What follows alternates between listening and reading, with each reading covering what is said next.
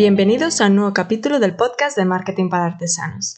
Soy Adriana Gómez y este es el podcast de la BOA, donde hablamos de técnicas y estrategias de marketing para artesanos, ilustradores y marcas de productos hechos a mano. Ahora estamos en un momento que ya se acerca las vacaciones, y es verdad que tendemos a bajar el ritmo de publicación de redes, porque es normal, queremos descansar también unos días, ¿no?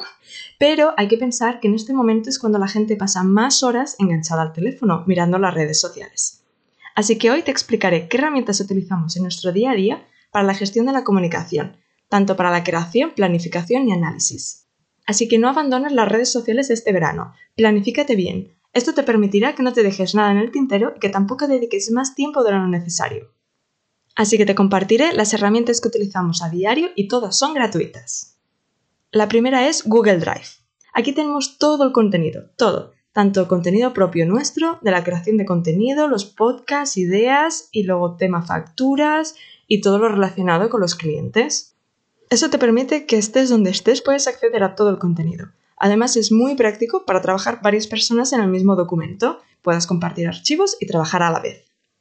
La segunda es Google Calendar. Todas las tareas las introducimos en Google Calendar. No trabajamos con listas de tareas, sino que dedicamos día y hora a cada tema. Este es el sistema llamado Time Blocking. No utilizamos gestores fashion de gestión de tareas como Trello o Asana. Para nosotros es el mejor sistema.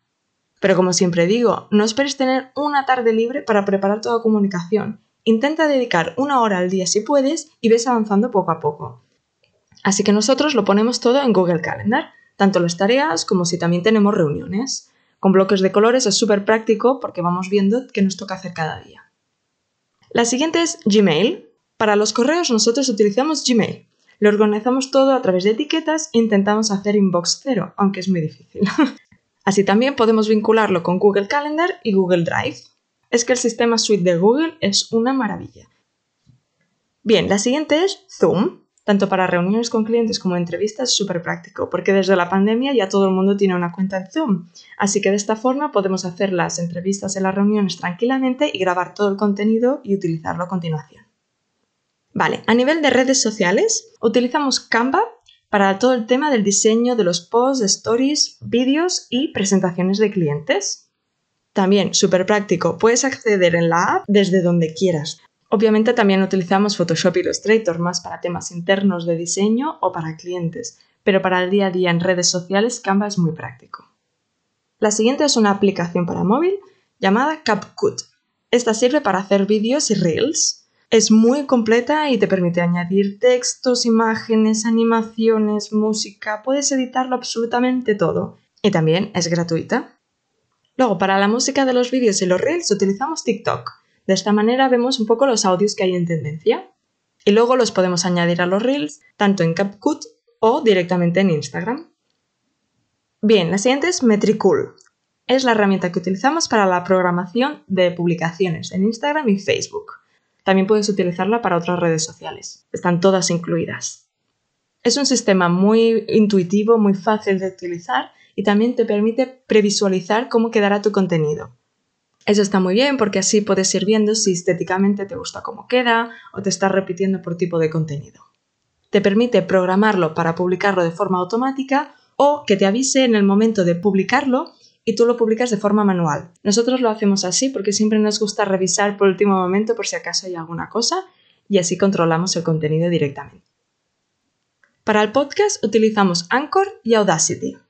Para grabar el podcast lo grabo en Audacity es un programa de grabación de audio gratuito.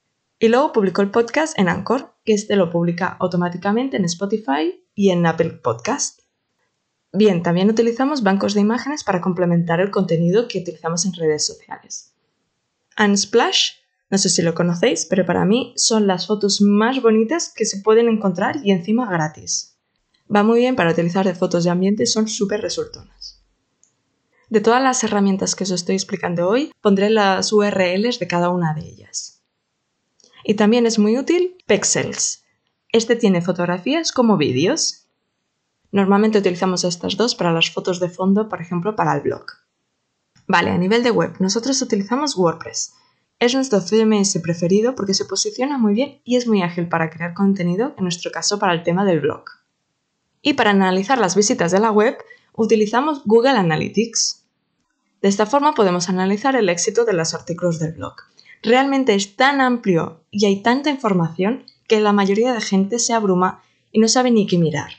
Pero ya prepararé un programa especial explicando qué hay que mirar en Google Analytics para sacarle el máximo partido y no perder la mañana intentando entenderlo. Y ya está, nosotros somos muy minimalistas en cuanto a herramientas.